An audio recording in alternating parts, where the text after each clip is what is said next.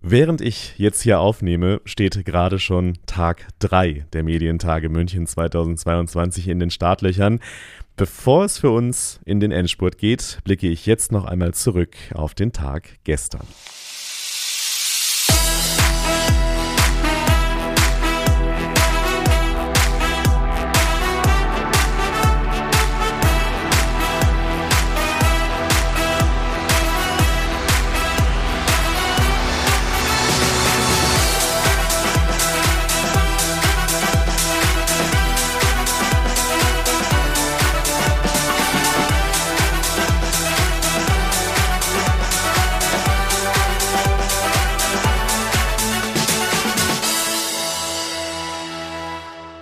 Mein Name ist Lukas Schöne und ich begrüße euch zur zweiten Folge der Konferenzausgabe unseres Podcasts.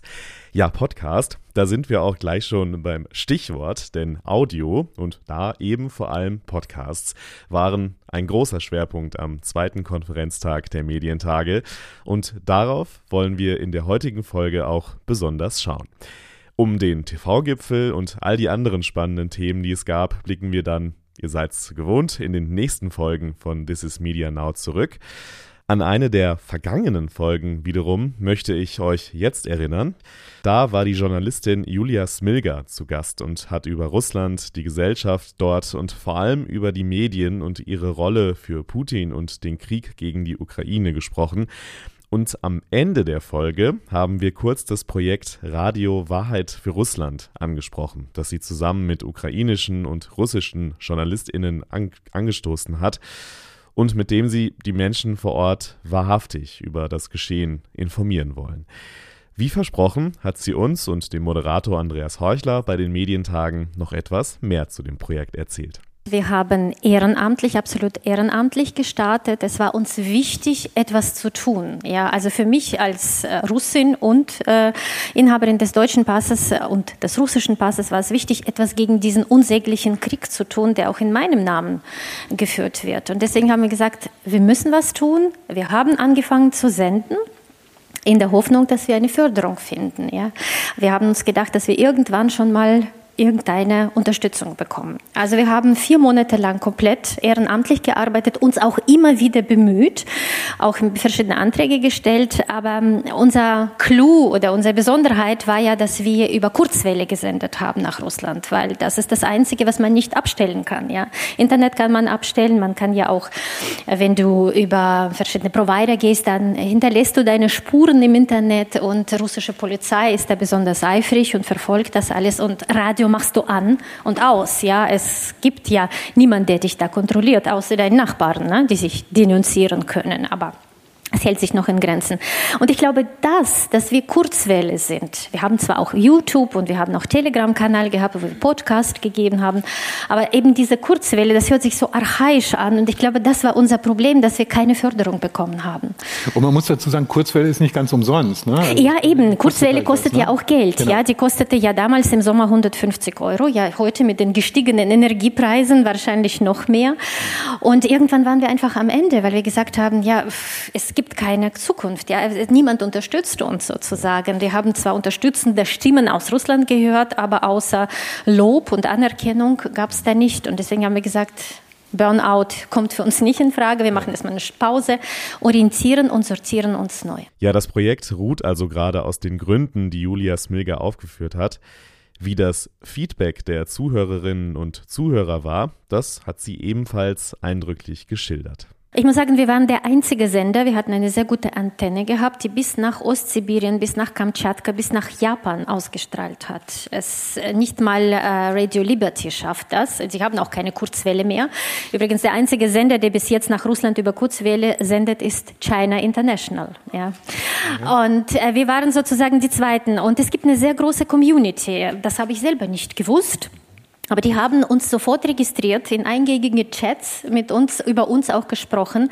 Wir hatten ja auch Feedback-Kanäle, wir haben E-Mail, wir hatten YouTube-Kanal, wir hatten Telegram-Kanal und da haben sie auch geschrieben. Ähm, das waren unterschiedliche Feedbacks. Ähm, an einen erinnere ich mich besonders gerne, da hat ein junger Mann geschrieben, hat gesagt, ich habe meiner Oma gerade ein Kurzwellenradio gekauft, weil ich habe Angst, dass YouTube abgeschaltet wird in Russland. Und die erste Sendung, die wir hören konnten, war eure. Super weiter so. Und das war natürlich sehr schön, das war toll, das war eine tolle Geschichte. Wir haben mit unseren, äh, es gab auch kritische Stimmen, das muss man auch sagen. Also wir nannten sie unsere hauseigene Boote, Kremlboten. Die haben dann natürlich auch mit uns diskutiert, weil unsere Berichterstattung anders war, als die von Kreml gewohnt sind. Ähm, ähm, mit Höflichen haben wir diskutiert, mit die Unhöflichen haben wir dann geblockt. Wir haben die Hörer versucht auch einzubeziehen. Also zum Beispiel hat einer uns geschrieben, ja, es ist Politik, was ihr alles macht, gut. Also wir hatten Nachrichten gemacht, politische Interviews, das ist alles super und gut, aber sagt mal, was für ein Gerät sollen wir kaufen, damit wir euch hören können? Ja, und wir von hier wissen das natürlich nicht. Wir haben diese Frage in die Sendung geschickt und da haben uns die Hörer geschrieben. Und was für Kenntnisse da eigentlich zustande kamen, dass nicht das Gerät das Wichtigste ist, sondern die Antenne und wo man diese Antenne unterbringen soll, ja damit man das am besten empfangen kann. Also wir haben sehr, sehr viel gelernt, muss ich sagen, in diesen vier Monaten. Ja, die Kraft der Community, auch in diesem besonderen Fall. Radio Wahrheit für Russland zeigt, wie viele Facetten die Audiowelt haben kann. More relevant than ever trifft hier auf jeden Fall zu. Ins etwas leichtere Fach, aber durchaus auch mit Anspruch und Tiefgang ging es dann zu Beginn des Audiogipfels. Da war nämlich Mickey Beisenherz zu Gast, Moderator, Autor und eben inzwischen vor allem Podcaster. Er ist in einigen Formaten zu hören, insbesondere aber natürlich in seinem Erfolgsformat Apokalypse und Filtercafé, in dem er mehrmals die Woche die Schlagzeilen des Tages kommentiert mit wechselnden Gästen.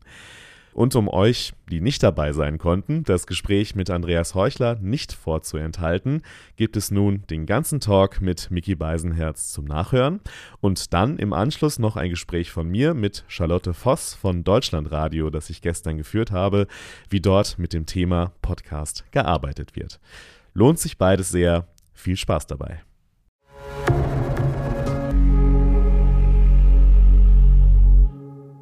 Heute Audio, die Magie von Audio durchaus. Und äh, wir haben einen tollen Audiogipfel für Sie vorbereitet und wollen aber starten mit Mickey Beisenherz, der bei mir ist. Moin. Ja, vielen Dank. Magst du München?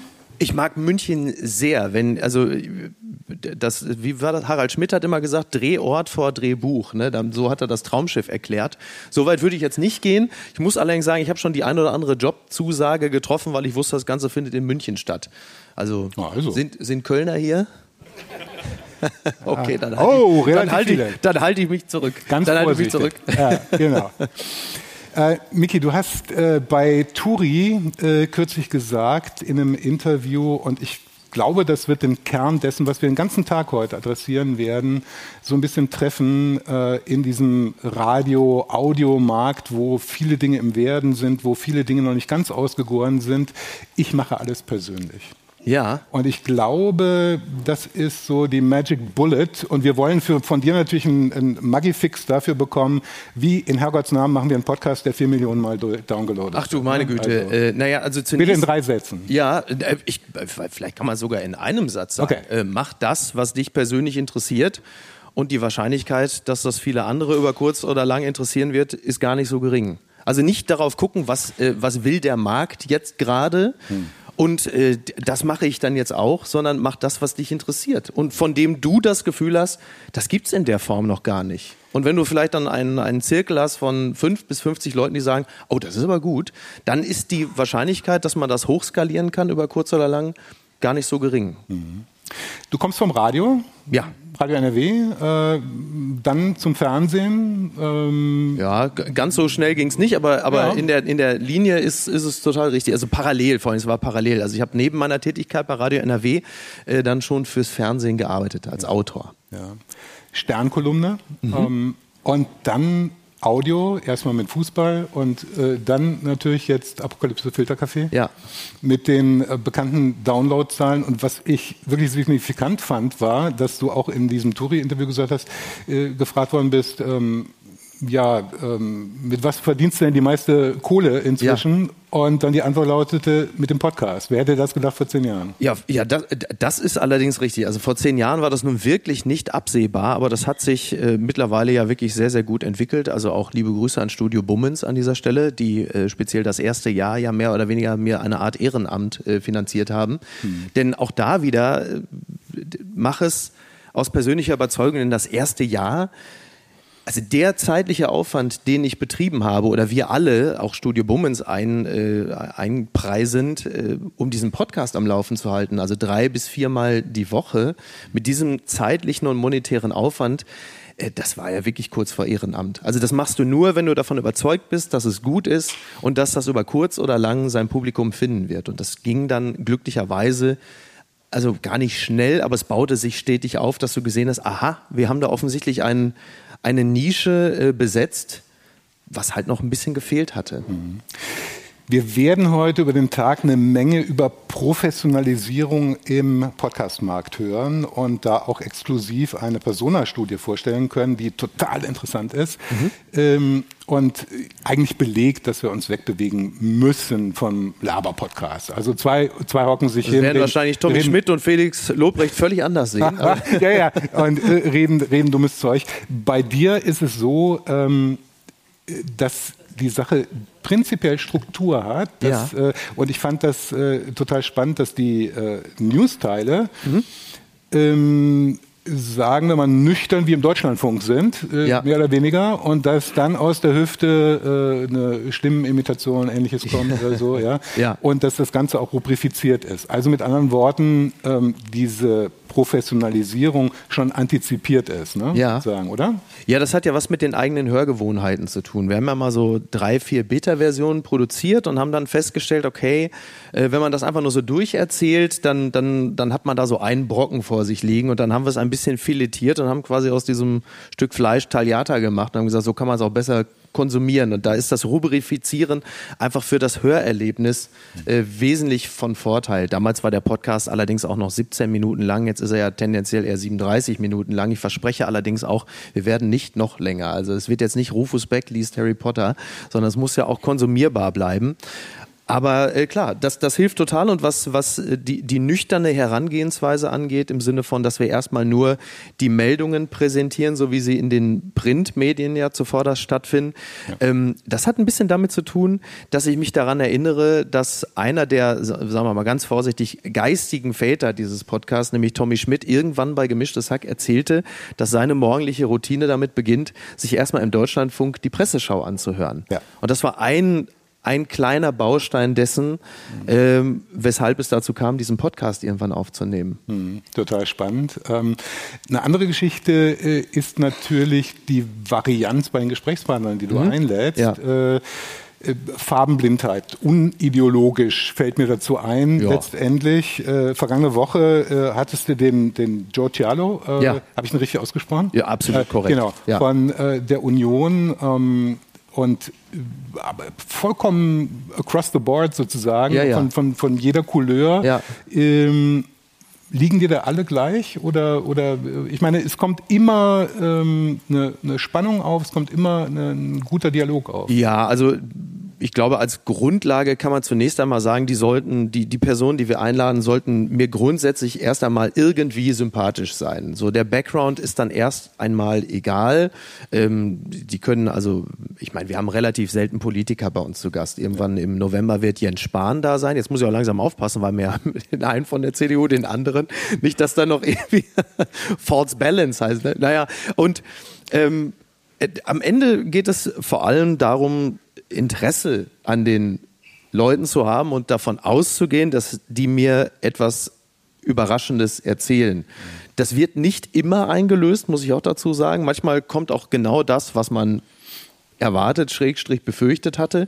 In der Regel entsteht aber dann doch ein interessantes äh, Gespräch. Und klar, also Meinungspluralismus, Pluralität, das ist uns schon, schon sehr, sehr wichtig. Also überraschend sein bedeutet ja, dass man nicht nur überraschend ist in der Folge selbst, sondern auch überraschend, was die Gästeauswahl angeht. Also ich meine, klar, ne, wenn wir, also am Montag ist die Folge mit Niki, dann ist am Dienstag ist Düsen bei Markus Feldenkirchen und heute am Mittwoch ist Wolfram Weimar da. Also noch weiter auseinandergehen nee, kann es gar nicht. Ja. Twitter tobt, Wolfram Weimar ähm, der sich zu grünen Themen äußert, da ist natürlich Stimmung in der Bude. ja, kann mir vorstellen, gerade in diesen Tagen, ne? Ja, ja. Auf jeden Fall. Ja, ja. ja.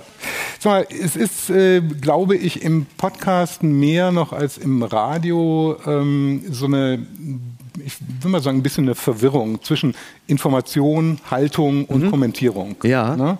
Ähm, mein Empfinden ist, dass du das sehr sauber machst, schon mhm. angesprochen, aber dass ähm, wir als Medienleute insgesamt da in einer, in einer Problemlage schon ganz schön profund drinstecken. Ja. Äh, natürlich äh, befeuert durch soziale Medien, ne? wo Haltung und Meinung natürlich das einzige Fund ist, was sticht. Ne? Ja, ja. Ja, also, also erstmal die, die Tagesschau, die Tagesthemen sollten natürlich neutral berichten. Also das ist wünschenswert. Also da sollte wirklich äh, die Nachricht und der Kommentar sauber voneinander getrennt werden. Das ist mit Sicherheit ein, ein ein Problemfeld, auf das man sehr genau achten sollte.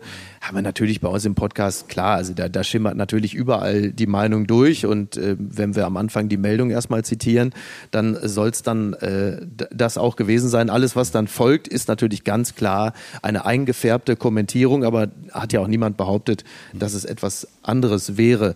Ansonsten Klar, also was man schon merkt, ist, dass es äh, Vertreter des Journalismus gibt, die auch manchmal bei der Art der Kommentierung, ähm, auch in den eigenen Blättern, vielleicht auch das ein oder andere Mal ein bisschen zu sehr auf ihr Twitter-Publikum schielen und dann und wann auch gut daran täten, vielleicht mal sich mal wieder eher auf den äh, Terrassen oder Balkonen der Republik oder im Regionalexpress aufzuhalten, um mal zumindest mal so ein anderes Stimmungsbild zu bekommen. Mhm, auf jeden Fall.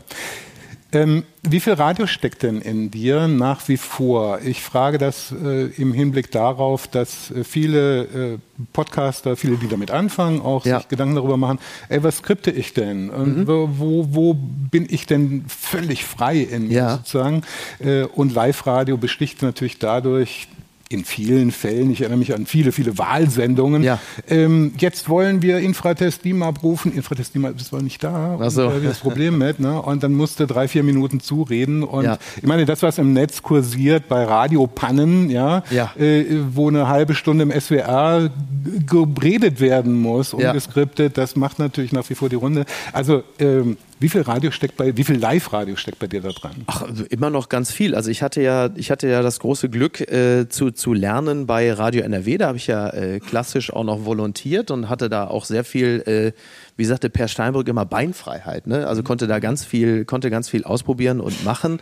Und klar, das hat sich natürlich bis heute auch gehalten. Also das, das Radio, was äh, in mir steckt, ist zum einen äh, die, die Lust daran, immer wieder kurz dann auch zu überraschen, irgendwas anderes zu machen, irgendwas, was vielleicht nicht erwartbar ist, auch so nach zwei Minuten irgendwie mal die Hörgewohnheit kurz durch irgendetwas zu brechen, ja. das mit Sicherheit und ähm, eine gewisse, sagen wir mal, rhetorische Belastbarkeit, wenn die Situation es erfordert, mhm. kommt vermutlich auch durchs Radio. Kann man es trainieren? Kann man es lernen? Äh, man bringt es vermutlich bis zu einem gewissen Grad mit, aber ich glaube, man kann es auch ein bisschen trainieren, indem man sich so, also äh, Torhüter trainieren doch immer so, dass sie also A, nach links und rechts springen, wenn der Ball irgendwo hinkommt. Und dann gibt es doch mal so die Situation, dass man Torhütern Flachschüsse äh, zukommen lässt. Und dann liegen da aber so Tennisbälle, dass der Ball immer in die unterschiedlichsten Richtungen springt, dass man einfach reaktionsschnell ist mhm. und auf jede Situation eingestellt ist. Und das kann man wahrscheinlich mit der Routine bis zu einem gewissen Grad auch auch trainieren, glaube ich schon. Ja, aber Talent gehört auch dazu. Ja, Talent ist, glaube ich, nicht völlig, nicht völlig verkehrt. Ja. Und ja. Angstfreiheit. Ne? Ich glaube, Angstfreiheit ist auch ein zentraler Punkt. Also, dass, ja. man, dass man sich nicht sorgt und sagt, um Gottes Willen, was kann da gleich passieren? Und, und weil Spontanität kann für manche ja schön sein und lustvoll. Und für manche kann es natürlich auch unglaublich beängstigend sein. Also es gibt ja einfach auch Menschen, die sagen, ich möchte hier nichts Unvorhergesehenes, was passiert, weil das, das bringt mich komplett aus dem Konzept. Und andere, dazu würde ich mich grundsätzlich grundsätzlich erstmal auch zählen, äh, die freuen sich drauf und sagen, hör mal, dann überrasch mich doch mal. Ja. So. Ja, ja. Wir werden ja im Gipfel gleich über ähm, Radio und Audio, über die Ausspielwege. Und es passiert da wahnsinnig viel gleichzeitig. Ja. Ne? Podcasts werden immer, immer mehr. Äh, DAB Plus haben wir, UKW haben wir im, im Radiobereich. Äh, beide äh, sind konvergent auf der einen Seite, auf der anderen Seite streben so weit auseinander, was Formatvorstellungen angeht und ja. ähnliches. Ne? Ähm, um mal die Rampe zu bauen zu unserer Diskussion gleich. Äh, was wären also deine grundsätzlichen Gedanken zu dieser Thematik?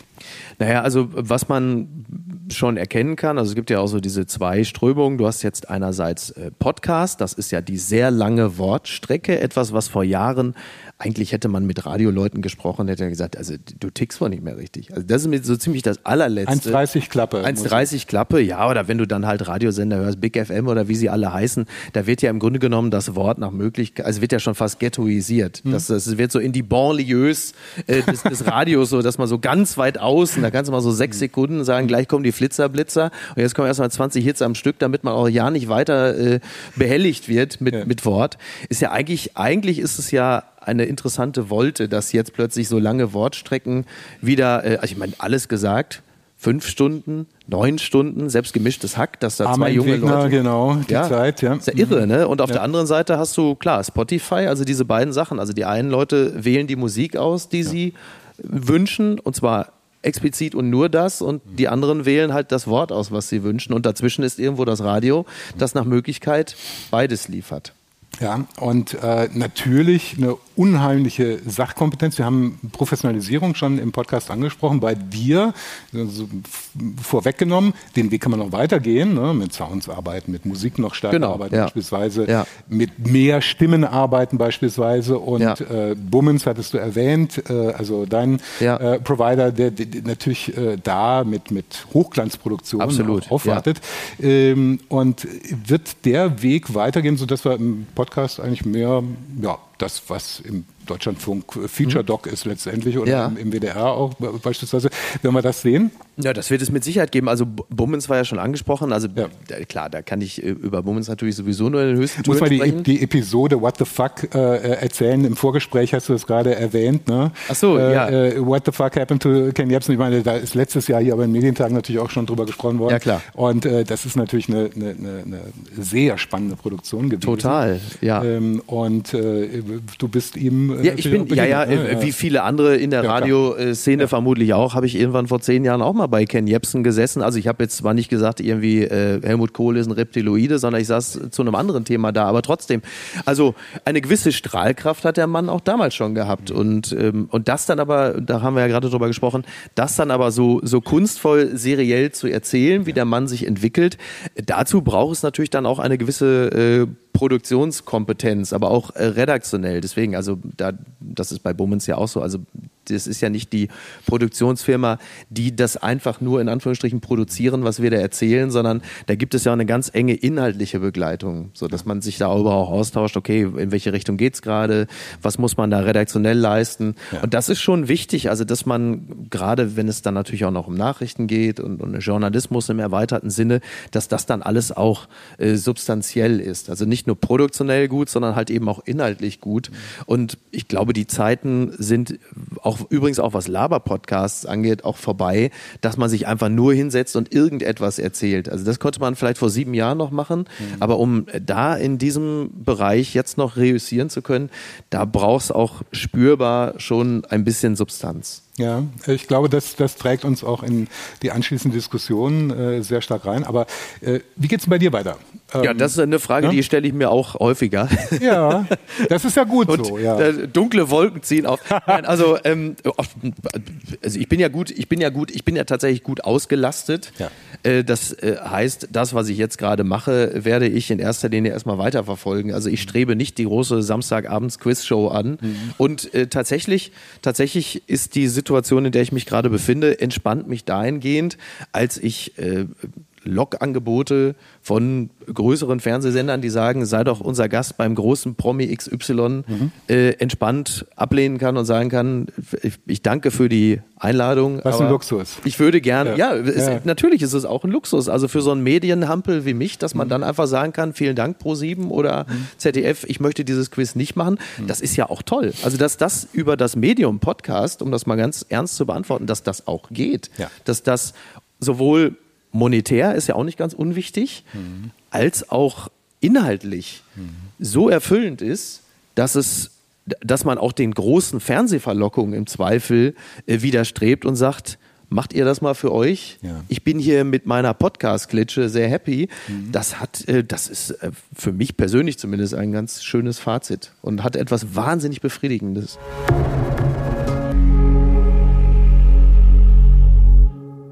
Ja, Audio und damit natürlich auch Podcast ist einer der Schwerpunkte heute bei den Medientagen München.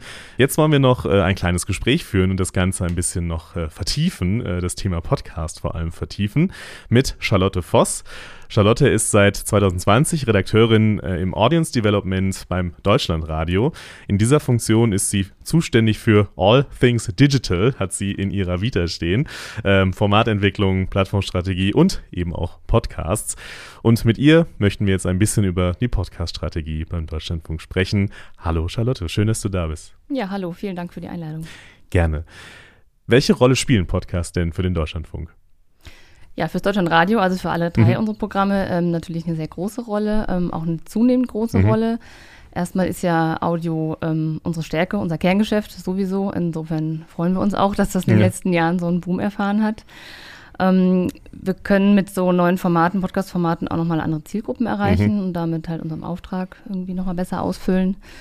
Und ähm, wir wollen auch unsere eigene App, die DLF Audiothek App, ähm, in die Richtung weiterentwickeln, dass sie für Podcast-Nutzung attraktiver wird, einfacher wird, besser zugänglich wird und auch besser Podcasts auffindbar dort sind. Mhm. Ähm, du hast jetzt schon die, die Audiothek des Deutschlandfunks angesprochen. Da gibt es ja auch ein neues äh, äh, Projekt oder eine neue Plattform, den Podcast Finder. Ähm, was ist das denn? Was, was macht ihr mit dem Podcast Finder denn? Ja, der Podcast Finder ist ein äh, Tool, um überhaupt äh, ja auf so ein paar bestimmte Podcasts auf, mhm. ähm, aufmerksam zu werden im Deutschlandradio. Ähm, der, der Claim ist ja, äh, finde dein perfektes Podcast-Match. Mhm. Also man kann da so ein bisschen spielerisch äh, ein paar Fragen beantworten am Anfang, ähm, welche Interessen man hat, wie lange man gerne hört, zu welchen Zwecken, ähm, Unterhaltung, Information etc. Und dann bekommt man halt ähm, die passenden Vorschläge aus unserem Podcast-Portfolio ähm, mhm. vorgeschlagen. Äh, kann man sich gerne mal anschauen unter dlfpodcastfinder.de. Sehr gerne. Äh, lohnt sich. Habe ich äh, auch schon ausprobiert. Äh, wirklich äh, cooles Tool. Wir haben ja äh, ein Panel, also ich mache es der Transparent halber, wir unterhalten uns vor dem Panel, was äh, später noch sein wird. Da werden wir über Formatentwicklung sprechen. Formatentwicklung ist ja erstmal so ein ziemlich großer Begriff, der irgendwie alles und nichts heißen kann. Das haben wir im Vorgespräch ja irgendwie auch schon festgestellt. Was heißt denn für dich oder auch für euch generell beim Deutschlandfunk oder Deutschlandradio Formatentwicklung bei Podcasts? Ja, also wenn man über Formatentwicklung spricht, ähm, müsste man ja eigentlich erstmal klären, was ist überhaupt ein Format oder warum, mhm. warum braucht man das mhm. überhaupt, so eine Formatentwicklung? Da haben wir ja früher vielleicht beim Radio auch nicht so von gesprochen. Ähm, und ähm, digitalen ist natürlich die Nutzerzentrier Nutzerzentrierung das ähm, Entscheidende. Mhm. Also der, der Markt, der Podcast-Markt, habe ich ja eben schon angedeutet, ist ja extrem gewachsen in den letzten Jahren. Unsere Konkurrenz äh, hat stark zugenommen. Wir haben es mit Verlagen zu tun, die Audios und Podcasts produzieren natürlich mit Privatpersonen, mhm. Influencern, anderen Journalisten, ähm, Podcastbuden auf Spotify-Plattformen selbst selber produzieren. Also und um diesen Markt sich weiterhin zu behaupten, ähm, ähm, muss man halt ähm, sich den Bedürfnissen der Nutzer anpassen. Also ähm, man muss also ein Nutzungsversprechen herausarbeiten mhm. und klar machen den Nutzern, was bekommen sie bei uns und was bekommt ihr bei uns. Und damit wir sie davon überzeugen, ihr ja, begrenztes Medienzeitbudget, es kann ja nur jeder so und so viel Podcasts am Tag hören. Das ist wahr.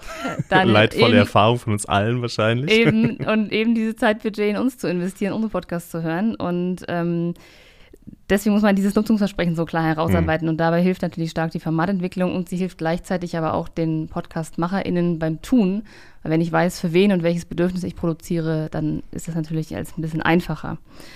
Und ähm, Genau, bei der äh, Entwicklung schauen wir uns dann natürlich an, ähm, was will ich überhaupt machen? Also ich cluster jetzt mal so über drei mhm, große Fragen ja. drüber. Mhm. Ähm, was will ich überhaupt machen? Ähm, also für wen produziere ich und was, was will ich vermitteln? Will ich unterhalten? Will ich äh, informieren? Ähm, dann die Frage, was kann ich? Also habe ich eine Expertise dafür? Äh, brauche ich vielleicht einen Projektpartner oder wie kann ich mir noch sonst Unterstützung holen? Und auch was kann ich leisten ressourcentechnisch? Weil es natürlich nochmal ein Riesenbereich ist, der da jetzt mhm. In dem man sehr viel Zeit und Geld stecken kann, aber das muss man natürlich auch haben. Ähm, und äh, dann noch die Frage, was äh, gibt es denn schon an ähnlichem? Wenn ich eine Formatidee habe, dann schaue ich natürlich auch auf den Markt. Ähm, hier wurden ja eben auch so Tools vorgestellt in einem anderen Panel, wie man den Markt gut analysieren kann. Ähm, gibt es Formate, die dem ähneln und was machen die? Ähm, wie kann ich mich davon abgrenzen? Alleinstellungsmerkmal auch ähm, definieren und äh, genau herausstellen, was ich vielleicht besonders besser kann, als, mhm. als andere es vielleicht können. Und ähm, genau, da ist natürlich, daneben ist auch noch wichtig ähm, bei uns, weil wir eben ja schon so eine Struktur haben von großen Programmen, das jeden Tag gemacht wird, welche Arbeitsabläufe, wie können wir die optimieren. Also mhm. das ist auch Teil der Formatentwicklung schon zu gucken, ah, welche Ressourcen haben wir und wo müssen die eingesetzt werden, wie können wir da gute Workflows ähm, entstehen lassen, damit das auch verlässlich produziert wird. Mhm. Also viele, viele Punkte, ähm, die bei der Formatentwicklung eine Rolle spielen. Du hast gesagt, ähm, was können wir besser? Was kann der Deutschlandfunk denn besser? Ja, also der Deutschlandfunk hat ja als ähm, ist ja stark informationsgetrieben mhm. insgesamt. Wir haben einen super hohen Wortanteil im Programm und ähm, der ganz große Teil sind einfach journalistische, informative Angebote, auch wenn es um nicht nur die politische Information mhm. geht, sondern auch natürlich Kultur und Wissenschaft etc. Ähm, und da haben wir einfach starke Fachredaktionen, wir haben eine starke Fachexpertise für Themen. Also starten jetzt zum Beispiel auch einen Sportpodcast, der sich mit Sportpolitik befasst. Players heißt der. Wir haben auch jetzt ein, die zweite Staffel eines Wissenschaftspodcasts. Ähm, gestartet, Deep Science, ähm, wo die Expertise unserer starken Wissenschaftsredaktion ähm, vorkommt. Also da haben wir, das ist ganz, das ganz große Pfund, was wir haben. Ich sage nicht, dass andere das nicht auch haben, natürlich, mhm. aber ähm, aber klar, der, ja. das Deutschlandradio ist ja schon äh, natürlich mhm. ein, einer der Leuchttürme der, der journalistischen äh, Arbeit in Deutschland. Das kann man ja, glaube ich, schon festhalten. Das ja. nehme ich mal so als Kompliment mit. ähm, und da bleiben wir doch bei dem Thema ein bisschen. Ähm, du hast schon angedeutet, wir haben viele oder ihr habt viele wirklich große, also Redakteure, Journalistinnen mit großer Fachexpertise.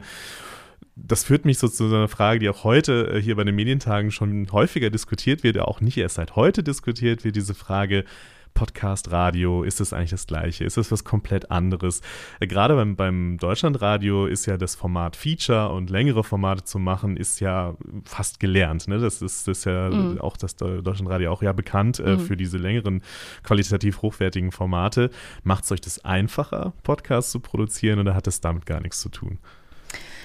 Ja, also die Auseinandersetzung mit, sage ich mal, komplexen Stoffen mhm. oder langen, dichten Geschichten und auch überhaupt langen Formaten, also länger als jetzt zehn Minuten zu erzählen, mhm. das müssen wir bestimmt erstmal in der Form so nicht lernen. Also da mhm. haben wir natürlich viel Erfahrung, das stimmt schon. Es klingt natürlich aber auch schon ein bisschen anders. Ne? Ein mhm. Radio-Feature klingt dann schon in der Regel doch nochmal anders als eine Podcast-Produktion. Ähm, ich glaube, was so ein bisschen die, die größere, größere Herausforderung ist für, für RadiomacherInnen, äh, jetzt Podcasts zu produzieren, ähm, ist die äh, Rolle eines Hosts wirklich mhm. einzunehmen mhm. und äh, sich da zu entwickeln. Weil natürlich, also jetzt gerade im Deutschlandfunk ist die Rolle des Moderators, der Moderatoren im Programm ja eher zurückgenommen. Da spielt die Person nicht so eine starke Rolle, sondern der Inhalt. Ähm, das ist ja sehr, sehr bewusst so. Ich nenne es mal distanziert, auch wenn das immer so negativ klingt, soll es gar nicht, aber das ist ja eine sehr bewusste Entscheidung. Und beim Podcast ist es ja sehr anders. Da ist man ja sehr nahbar und mhm. da soll man von der Persönlichkeit auch ein bisschen was durchgucken und ähm, ein bisschen seine eigenen Tra Gedanken transparent machen und äh, auch duzen, was für den Deutschlandfunk zumindest das blaue Programm der drei. Undenkbar.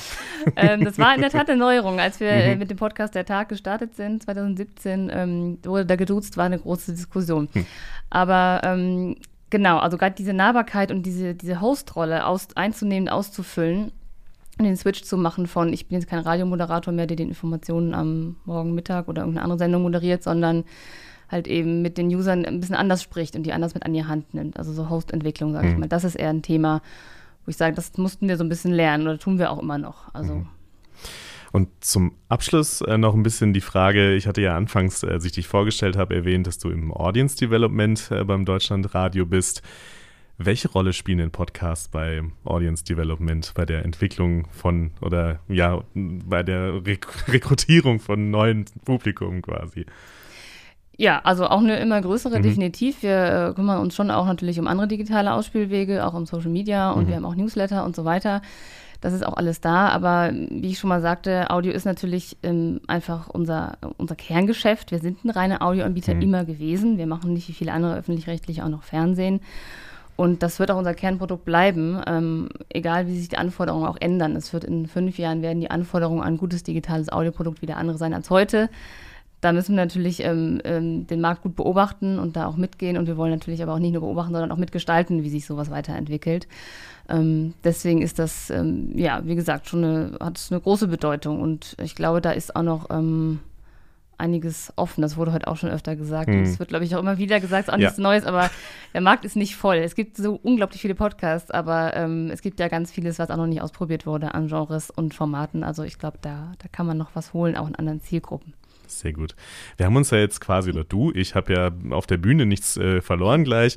Ähm, du hast dich schon mal ein bisschen warm geredet für, für das Panel gleich. Das war der schnelle Talk zwischendurch hier bei den Medientagen. Vielen Dank, dass du kurz vorbeigeschaut hast hier im Podcast. Ja, sehr gerne. Vielen Dank.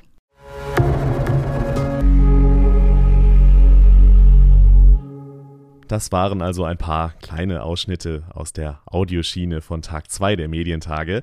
In der nächsten Folge geht es, ihr ahnt es vielleicht, dann um den dritten und letzten Konferenztag, bevor wir in den nächsten Wochen viele weitere Themen aufzuarbeiten haben, deren Relevanz und Aktualität ungebrochen ist.